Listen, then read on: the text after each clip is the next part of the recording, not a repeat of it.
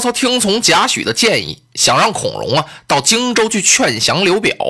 他立刻呢派荀攸去找孔融。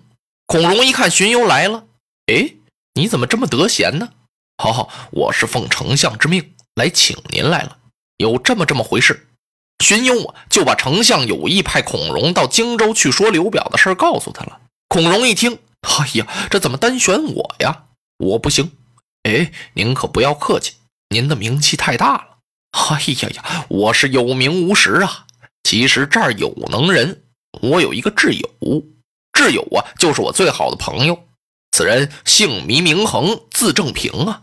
他的才学高我十倍，我看要让他去呀，是不费吹灰之力，到那儿就能把刘表给说到许都来。啊，荀攸一听说呀，那太好了，那您就跟我去到相府啊，去跟丞相说说吧。孔融一想，不必，我先上个表彰得了，先奏明天子，然后啊，再跟丞相说这个事情。荀攸一想，那好吧，那我回复丞相一声，那我跟您告辞了。荀攸走了，去说刘表。那为什么孔融不去呢？干嘛他要推荐祢衡啊？因为孔融啊，很赞赏祢衡的才华。他们俩呢，常常是在一块饮酒赋诗啊。祢衡也经常流露啊，他怀才不遇。孔融呢，想让他那位朋友啊出出头。祢衡这一出头啊，要真能说得了刘表，那说不定，就许得个一官半职的。那样一来呢，对汉室对自己不是都有利吗？荀攸走了之后，孔融啊，嚯，亲笔写了一份表彰，送给了汉献帝。这表彰是什么呀？按现在的话来说呀，就打了个报告。他在这个表彰中呢，推荐了祢衡、祢正平，说祢衡这个人呀，年纪很轻。他的人品好，才学高，牧食群羊，走马观碑呀。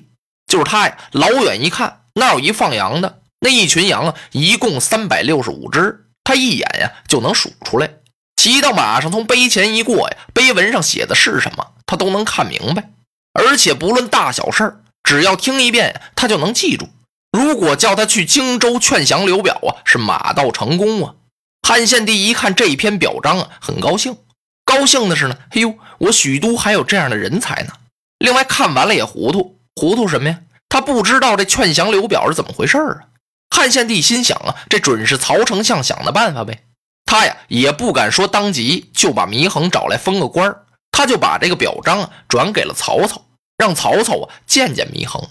曹操一见这个表彰啊，这心里啊有点不大痛快。这祢衡啊，曹操听说过，据说这个人呀很高傲。倒是有点本事，可是啊，哎呀，既然孔融奏了本了，那天子也有话，那就见一见吧。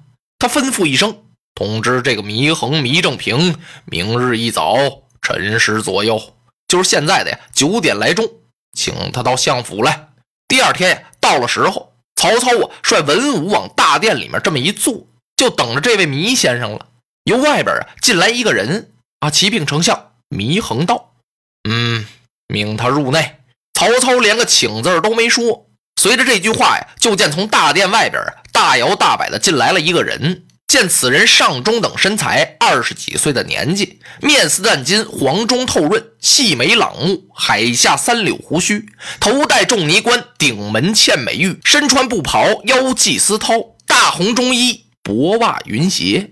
这人进来就等着这位曹丞相啊，是气坐相迎。或者这些文武呢，都得有个起座，都站起来跟他打个招呼。曹丞相啊，坐在那儿没动地方。这些文武一看丞相没动，谁也没敢动。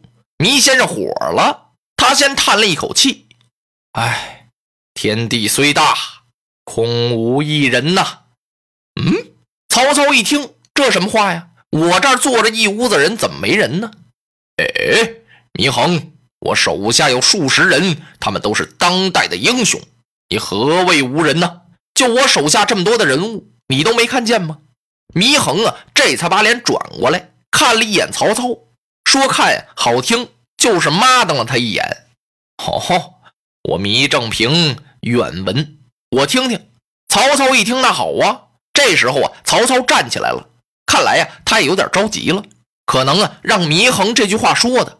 曹操抬起手来，这么一指，由荀彧这儿开始，你看看。此乃我的荀彧先生，这位是荀攸、郭嘉、程昱，他们跻身致远，虽萧何、陈平，不及也。就是那开国的谋士萧何、陈平怎么样啊？都赶不上我们这几位。你再看看这边。然后曹操转过脸来呀，让祢衡往这边看。此乃张辽、许褚、李典、乐进，他们永不可挡，虽岑彭马武不如也。就是汉光武手下的那两员大将啊，都比不了。吕谦、满宠为从事，于禁、徐晃为先锋，夏侯惇乃天下奇才，曹子孝世间福将，曹某身边安得无人呢？我这儿怎么会没人呢？祢衡乐了，你说的不对。曹操一听，什么？我说的不对？嗯，你所说的这些人物，我尽识之，我都认识他们。你甭给我介绍了。说着呀，祢衡走到荀彧的跟前，上上下下打量了他三眼，还缺一板。荀彧一看，你干嘛这么学嘛我呀？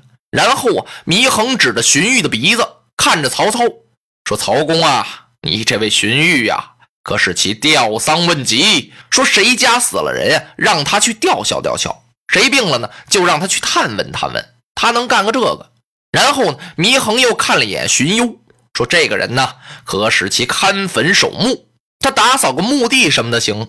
转过脸来呢，又瞅瞅程昱，可使这位程先生关门闭户，他呀看个门啊，到时候啊把门关啊插上，到时候呢再把门开开，他也就能干点这个。国家可使其白词念赋啊，他也就能念个诗词歌赋什么的，别的呀他干不了。然后啊，这位祢衡啊，晃悠晃悠的呀，又奔这些武将来了，把这些武将啊早就给气晕了。大伙儿就瞪着他，学摸着他，就瞅他这股子酸气儿，看着那么别扭。祢衡站到张辽跟前呀，冲着张辽点了点头。张辽没理他，还以为跟他打招呼呢，不是，感情啊，他那是蔑视张将军呢。他瞅着张辽。又看了看曹操，说：“曹丞相，您这位张辽大将啊，也就能使其击鼓鸣金、敲敲鼓、打打锣什么的。许褚呢，可使其牧牛放马呀。您让他呀干点这个。乐进也就是读读诏书，李典可以送送书信，吕谦也就磨磨刀、铸铸剑什么的，干不了别的。满宠他就会喝酒，于禁他能砌墙。”徐晃可以屠猪杀犬呐！哎呦，把这徐晃啊给气晕了，脑袋嗡的一下子，怎么回事？这徐晃啊确实杀过猪，心说我杀猪，这祢衡怎么知道啊？祢衡说完就不理他了，就奔夏侯惇来了，冲夏侯惇冷笑一声：“哈哈哈！你们这位夏侯惇堪称是顽体将军。”嗯，夏侯惇心说呀，我这个呀比他们还都强。他不知道祢衡下边还有话呢，只可惜就剩一只眼了，你是一目了然呐！哎呦，夏侯惇啊，差点哭了。要不是曹丞相在那儿坐着呀，夏侯惇真想给他来个黑虎掏心，从屋里啊把祢衡打外边就得了。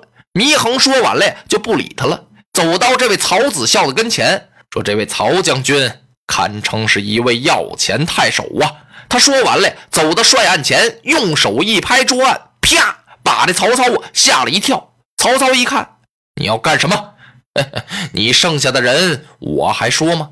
曹操一听，说又何妨？祢衡一听，那好，他站在这大殿的正中啊，把东西南北四个面，曹操前后左右的人都看了看，然后，他抬起这个右手的食指来，这么一划了，嗨，其余你曹公手下的人都是衣架饭囊、酒桶。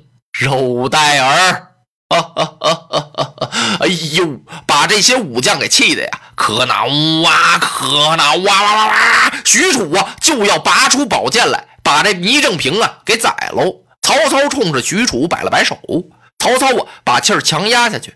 哦，糜先生，那么你说我手下这人都是酒囊饭袋，那请问祢衡，你又有何德何能呢？嗯，什么？祢衡回过头来看看曹操，你问我呀？